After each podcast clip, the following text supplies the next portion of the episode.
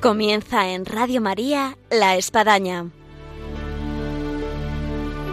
Un programa dirigido por el Padre Arturo Díaz desde el Monasterio de la Encarnación en Ávila.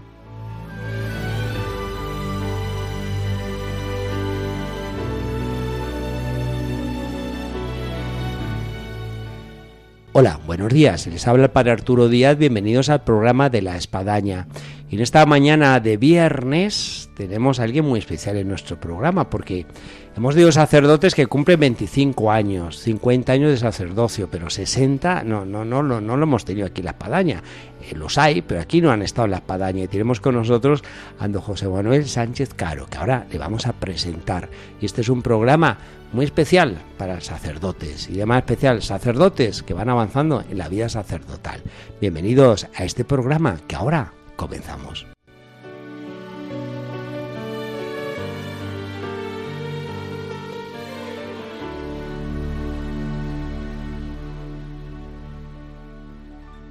Hola, buenos días, José Manuel. Muy buenos días.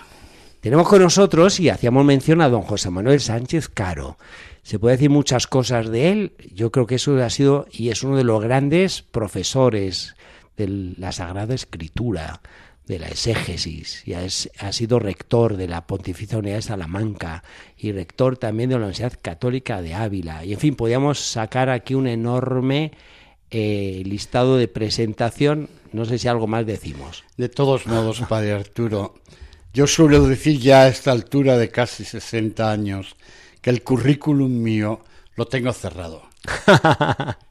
Así que un sacerdote que ha trabajado en la Iglesia, en este caso, en la mayor parte de su tiempo, en la formación tanto del seminario como después en la universidad. Yo le tengo un especial cariño ahora que no nos escucha porque nos une muchas cosas. Ha sido compañero de colegios de algunos tíos míos. Ha sido profesor mío en la Universidad Pontificia de Salamanca. Hemos sido compañeros de batalla en Tierra Santa durante tres años ahí. Y, luego pues nos hemos vuelto a ver aquí en Ávila, dado que somos de Ávila, un poco pues estamos como las golondrinas que regresan al nido. Fue un precioso encuentro el que tuvimos en Jerusalén. Es curioso, dos sacerdotes de Ávila que tienen que irse a Jerusalén, a casi 3.000, 4.000 kilómetros, para hacerse de verdad amigos. Pero hay que reconocer que allí éramos los de Ávila y éramos solo dos. Sí, sí. Recuerdo una misa muy especial y un día muy especial, con una comida muy especial, el día San Juan de la Cruz. Sí, señor, claro, claro. Al fin y al cabo es nuestro paisano, uno de nuestros ilustrísimos paisanos. Y hoy es muy especial porque además de la fecha que supone Mariana, 8 de septiembre, es tu aniversario de 60 años de sacerdocio. Exactamente. Me ordené el 8 de septiembre, festividad de la Natividad de la Virgen María, eh, del año 1963. Era todavía un jovencillo de 23 años apenas cumplidos, los había hecho en junio. De suyo me tendría que haber ordenado en marzo con mis compañeros de curso, pero a don Santos le pareció que con 22 años era un poco pronto y entonces me hizo esperar hasta septiembre. ¿Tu cumpleaños cuándo es? En junio. Ah, bueno, pues allá con 23 años. O sea que ya tenía los 23, recién cumplidos, pero ya tenía sí, los Sí, sí, sí, sí. Y don Santos eso del derecho canónico lo cuidaba mucho. ¿Nos puedes describir un poco cómo fue ese día de ordenación? Porque siempre te queda grabado y pues hay ese, muy especiales. Pues sí, recuerdas algunas cosas nada más, porque la vida te va seleccionando los recuerdos. Yo recuerdo en primer lugar mi momento más eh, emocionante, más profundo, cuando me tumbé en el suelo de la iglesia, entonces se llamaba de Santo Tomé, ahora de San Ignacio, en el, para en el momento de las letanías de los santos. Todo era en latín entonces, naturalmente. Hay que tener en cuenta que estábamos en pleno Concilio Vaticano II ese momento en el que yo me sentí como aislado de todo lo demás eh, fue una especial impresión. Algo cambia en mi vida. sentí yo. Después todo fue, yo creo, bastante natural. Quizá tengo más recuerdos del día siguiente, el 9 de septiembre, cuando celebré la primera misa en mi parroquia de San Pedro. Allí, con mis eh, eh, amigos sacerdotes, mis educadores, eh, la experiencia primera de aquella misa me ha quedado para siempre. Tengo además un bellísimo recuerdo, y es que un buen amigo mío, que entonces llevaba lo que se llamaba Radio Ávila, y me grabó la homilía. Ah. Y una buena amiga posterior tuvo la amabilidad de escribirla.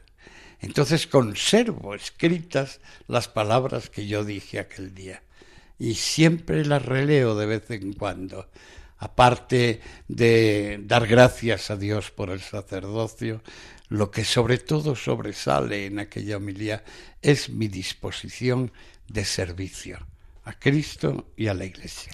Pues y lo he mantenido siempre. Es un buen apunte, José Manuel, para la misa celebrada en los 60 años. Sí, sí. Lo que pasa es que cuando miras atrás desde la altura de los 60 años y recorres tu vida, eh, no cabe duda que te sientes siempre, pues, eh, pequeño, digamos con la palabra eh, religiosa, pecador. Al fin y al cabo, a uno le gustaría haber aprovechado mucho más el tiempo, mucho mejor, haber hecho más cosas y sobre todo haber sido mejor con más personas. De esa mirada desde la altura, vamos a aprovechar que estás en ella, ¿qué, tres momentos a lo mejor podrías eh, mencionar de estos 60 años de sacerdocio? Bueno, en primer lugar, la primera misa me marcó y sería el primer momento. Es, es algo especial porque es cuando te presentas como sacerdote ante una sociedad en la cual tú has sido pues conocido como un chico de la familia, como el de la Flor de Castilla, yo era de, eh, nieto de los que fundaron la Flor de Castilla, pero en ese momento como sacerdote eh, la figura eh, mía con respecto a ellos cambia. Claro. Ese es el primer momento. Luego, eh, me parece que fue para mí decisiva la, la pequeña experiencia que tuve de párroco rural. Yo fui ni siquiera párroco, porque entonces nos nombraban curas ecónomos. Y yo fui cura ecónomo de Muñotello y Prado Segar. De los que iban en moto en Vespa. Eh, exactamente, dos pueblitos al principio de la sierra, de, la, de nuestra sierra cercana. Y, sí, tenía una Vespa, una 125 de aquellas, y con ella iba y venía en la medida en que podía, porque no había más gasolineras que en Ávila y en Piedraita. Y entonces cuando volvía de Ávila de haber cargado gasolina, ya casi me la había gastado al llegar al pueblo. Pero en fin, fue una experiencia preciosa, una experiencia muy cercana a la gente, en unos pueblos que todavía entonces tenían mucha vida. Hay que tener en cuenta que entre los dos pueblos ah, yo tenía seis maestros. Había tres escuelas en cada pueblo, eh, con un total de 50 en cada uno aproximadamente, casi 100 niños. Eso hoy día es absolutamente imposible en ese tipo de pueblo pequeño tenía muchos jóvenes. Sí, se podía trabajar con gusto. Claro, había bodas. Había bodas, había de todo. Primeras comuniones. mi recuerdo es muy, muy agradecido. Es una de las gracias que yo he recibido del Señor. Y allí es además donde me nació la vocación para estudiar Sagrada Escritura. La gente piensa que uno ha querido siempre estudiar Sagrada Pero es curioso que en un mundo rural surja esta vocación. Porque no surgió de mí. Un buen día en abril yo seguía mi curso, todas haciendo lo que tenía que hacer en la vida parroquial, pues me, me, encuentro una carta del obispo don Santos. Él escribía siempre en octavillas pequeñitas con una máquina de escribir cuya cinta hacía que la letra fuese morada. No sé si es porque era color episcopal o no, o porque era así. Y en esa carta me decía, sin que yo supiera nada, querido José Manuel, eh, quiero que en octubre estés en el Pontificio Instituto Bíblico de Roma para estudiar Sagrada Escritura. Así que vete preparando en hebreo y en griego y búscate una beca con mi paternal bendición, Santos Obispo de Ávila. Esta es mi vocación. Bueno, pues es una vocación que vino del obispo. Vino de la iglesia. sí, sí, sí. Yo he estudiado Sagrada Escritura y me he dedicado después tanto tiempo a ella, no porque yo lo quisiera, simple y sencillamente porque el obispo sintió una necesidad en la diócesis y pensó en mí.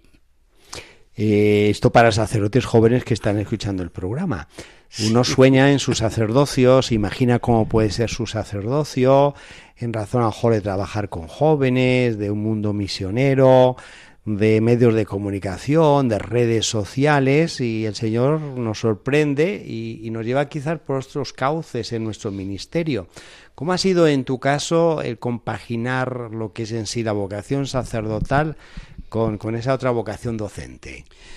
Pues mira, ha sido para mí fácil y natural. Por ejemplo, yo estuve, aparte de cuando estuve en el seminario, son 16 años los que he dedicado a la formación de seminaristas. Cuando ya el año 80, 1980, me marcho definitivamente a Salamanca, yo tenía aquí a mis padres y volvía todos los fines de semana.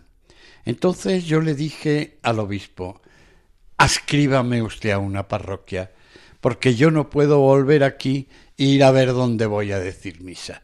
Yo quiero hacer un pequeño servicio.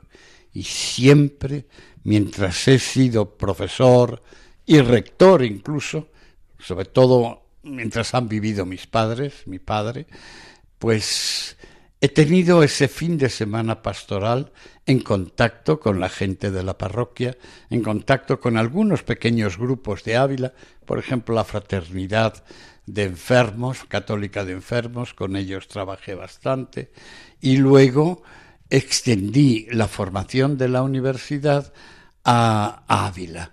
Fundé el Instituto Teológico Abulense, tuvimos cursos para laicos con muchísimo éxito, tuvimos cursos para religiosas que han durado hasta muy lejos, incluso para religiosas de clausura. Es decir, al mismo tiempo que yo vivía en la universidad y escribía y publicaba y todas esas cosas, sin embargo, en la diócesis de Ávila y concretamente en la capital y desde la capital a los pueblos, donde iba también a dar cursos de Biblia, eh, he mantenido ese contacto directo con los fieles, que es un contacto directo pastoral, siempre salvo naturalmente en la celebración sacramental, unido a la labor principalmente docente.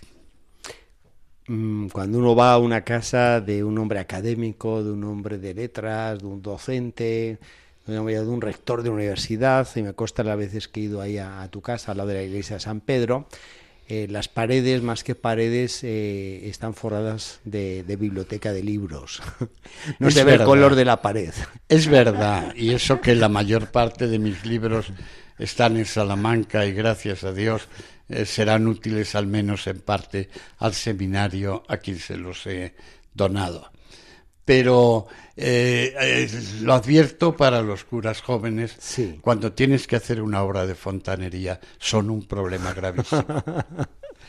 quitar y poner libros es lo más duro que existe. O también yo recuerdo un compañero de esta eh, eh, índole que comenzó con unas alergias y fue al alergista y lo primero que le preguntó, ¿usted tiene libros en su cuarto? Sí, de todas las paredes. Y, uy, pues sáquelos todos.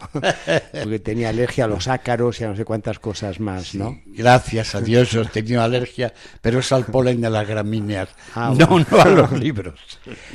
A la luz de estos 60 años, si tuvieses que entrar en tu biblioteca, eh, José Manuel, ¿qué, libro tú tomarías? Un libro que te ha marcado en tu vida. Aparte, naturalmente, de la Biblia, porque se ha marcado total y absolutamente mi vida. Pues mira, desde el punto de vista filosófico, El libro que cuando yo era estudiante me llamó la atención fue el libro sobre la filosofía medieval de un francés, Etienne Gilson. Precioso libro. Aquel libro me, me, me ayudó a comprender el interés de la filosofía y por qué había que estudiarla. Desde el punto de vista de la Sagrada Escritura, eh, yo tuve eh, dos maestros y sus libros naturalmente me han influenciado mucho. En cuanto a la, eh, al estudio de las lenguas, mi, mi, gran maestro fue el, el creo que era redentorista, o, sí, creo que era redentorista, el padre Diez, Alejandro Díez Macho, que es el gran experto, fue el gran experto en el Targum, en las traducciones arameas de la Biblia. Desde el punto de vista de mi amor y de mi estudio a los aspectos literarios de la Biblia, mi otro maestro fue el padre Luis Alonso Chequel. Sus libros, especialmente su libro sobre la inspiración bíblica, fue uno de los libros que me marcaron para siempre. Estamos tomando nota. vale la pena. Sí, sí, sí, sí, sí. No, son libros que te va poniendo la vida adelante también. Y mi último encuentro, que decidió también una faceta mía menos conocida de, de, mi vida intelectual y espiritual, es eh, mi estudio a fondo de la Sagrada, de la Sagrada, Sagrada Eucaristía. Mi tesis doctoral fue sobre la Eucaristía, pero no sobre la Eucaristía teológicamente, sino sobre las plegarias eucarísticas que la Iglesia oriental, no la occidental, sino la oriental, utiliza para celebrar la Eucaristía. Pues esta es una faceta que no conocíamos mucho de don José María pues Tengo dos o tres libros publicados sobre ello. Y ahí me encontré con una gran personalidad también, también francés, Louis Ligier. Fue, era un francés que daba clases de arameo en el, eh, en el bíblico, en el instituto bíblico, pero no era jesuita. Fue amabilísimo, con él hice la tesis doctoral y tuve una relación muy cercana. Me enseñó muchísimo como intelectual y como sacerdote. Sí. Y hablando de libros y autores a nivel de la Biblia, eh, ¿qué dos autores tú subrayarías? Es, muy difícil porque los autores eh, dependen de los tiempos. Siempre tenemos alguno que nos atrae. no, pero dependen de los tiempos. Marcos. Ah, bueno, autores dentro de la Biblia, dices. No, para mí en el Nuevo Testamento el autor que yo he estudiado y al que tengo un especial cariño, no le trato de tú por respeto, pero casi, casi es a San Lucas. Sí. Tanto su Evangelio como la continuación en los Hechos de los Apóstoles son una obra genial. Su cercanía eh, espiritual al lector de aquella época sus preciosos datos sobre la Virgen. Sin San Lucas no sabríamos ni la mitad de lo que sabemos sobre María. Su manera de escribir tan cercana al pequeño, al humilde, es, para mí es el, el evangelista que más me ha atraído y al que mejor conozco como consecuencia. Por supuesto, Mateo es fantástico, Marcos es primero, Juan no digamos, pero el cercano, el que me está a mi cerca, quizá también porque yo al principio estudié mucho la historia de la salvación y, y Lucas es quien mejor presenta en el tiempo esa historia de la salvación. Al fin y al cabo su obra es el nacimiento de Belén a Jerusalén y el segundo libro, Los Hechos, de Jerusalén a Roma. Y es el itinerario del Evangelio. Y de esa manera eh, el, estudio de, Lucas, como digo, pues eh, es quizá el que a mí más me ha traído. Por supuesto, los demás también, Pablo no digamos, pero y en el Antiguo Testamento eh, mis dos libros preferidos son el Génesis y el Éxodo. El Génesis, sobre todo los once primeros capítulos, son un tratado de, de humanidad y de cosmología, digamos. Científico, por supuesto que no, pero nos da unas orientaciones que nos ayudan a ver el mundo de una manera totalmente distinta.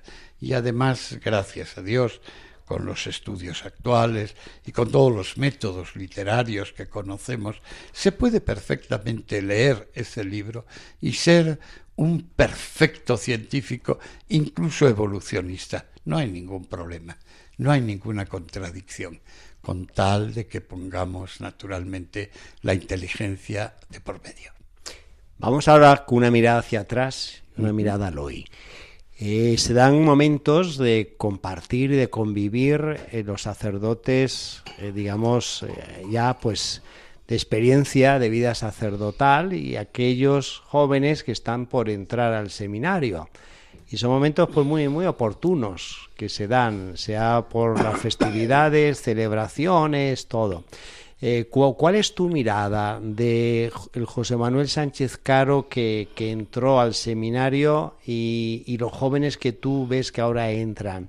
¿Qué aspecto, vamos a quedarnos en lo positivo, qué aspectos tú ves de hace 60 años y de ahora?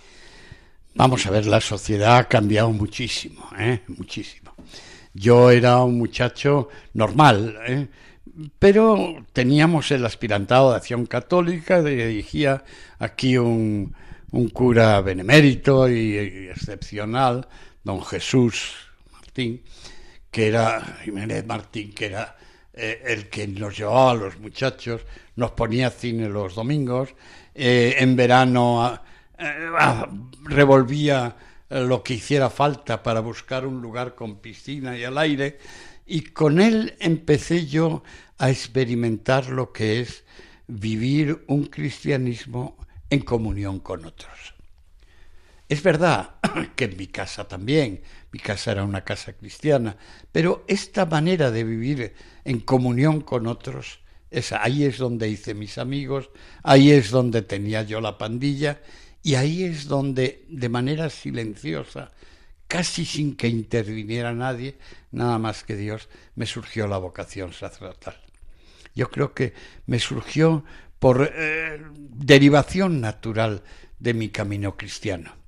Y eso es lo que me parece que tendríamos que buscar nosotros, sacerdotes, con, los, con la gente joven que se acerca a la iglesia y a los que podemos ayudar.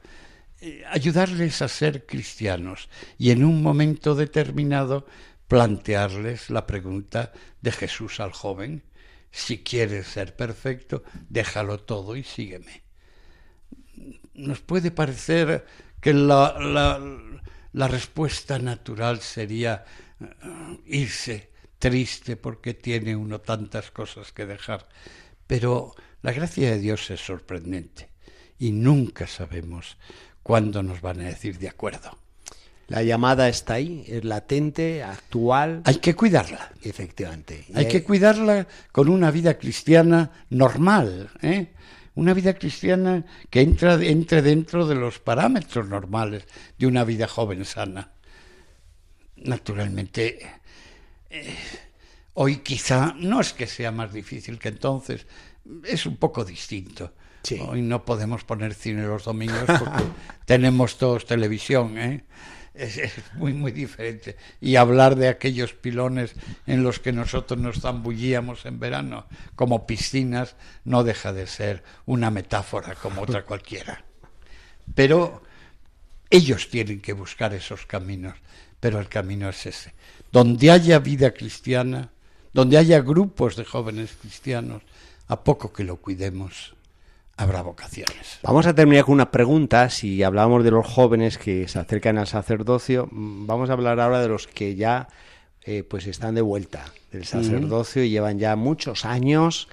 Y hay algo que yo siempre he admirado en José Manuel y es saber vivir las etapas. Cuando hubo que dejar el mundo académico de Salamanca, irse a Jerusalén, cuando hubo que dejar Jerusalén, cuando se ha venido aquí a Ávila. Y a mí eso, vamos, me ha marcado y me ha gustado y quisiera dejarlo aquí en este programa. Es saber vivir las etapas de la vida. Sí, es muy, es muy importante, es muy importante. Cuando uno ha cumplido un mandato, no puedes estar todo el día recordando lo que has hecho. Y mucho menos todavía, Dios te libre, entremeterte en lo que hace el nuevo. No. Uno prepara el camino lo mejor posible al que viene. Le deja todo lo que cree que le puede ser útil. Le abre el camino amablemente y después se retira uno silenciosamente a otras cosas. Es inútil a mí que me pidan ahora, ¿por qué no puedes, podrías tú ahora ser profesor de universidad? Pues no puedo, no, no, no es el momento. ¿No podrías tú dirigir una universidad? Pues no. ¿No podrías irte otra vez a Jerusalén a ser director de la Casa de Santiago? Pues no, no es mi momento. Mi momento ahora es un momento de ayudar un poquito en una parroquia como hago un poquito, por lo menos le ayudo al párroco a celebrar la Eucaristía, a confesar y a predicar, que es lo que un sacerdote nunca debe dejar. Muy bien, pues estamos de aniversario hoy, 8 de septiembre, con don José Manuel Sánchez Caro, sacerdote de Ávila, el rector de la Pontificia Salamanca, de la Universidad Católica, con el cual hemos podido eh, pues llevar adelante este programa muy dirigido a sacerdotes que nos escuchan y de manera especial aquellos que están a lo mejor en las casas sacerdotales, en las residencias, que ya se ven en cierta edad, pues vaya este mensaje de entusiasmo con aquel que hoy está cumpliendo 60 años y parece que fue un ayer. Únicamente decir que lo que se puede hacer, lo único que se puede hacer cuando se cumplen 60 años de sacerdote es dar gracias a Dios nada más. Pues nos Todo lo demás a este canto de alabanza y de agradecimiento. Eh, muchas gracias, José Manuel. A vosotros, encantado.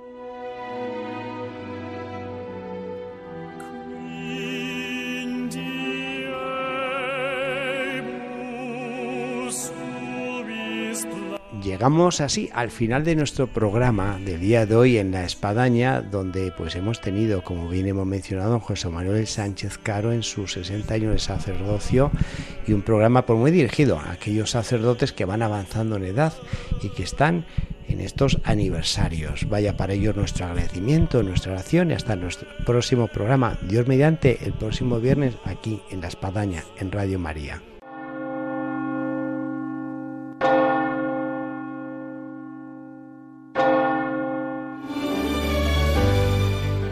Han escuchado en Radio María La Espadaña, un programa que dirige el Padre Arturo Díaz desde el Monasterio de la Encarnación en Ávila.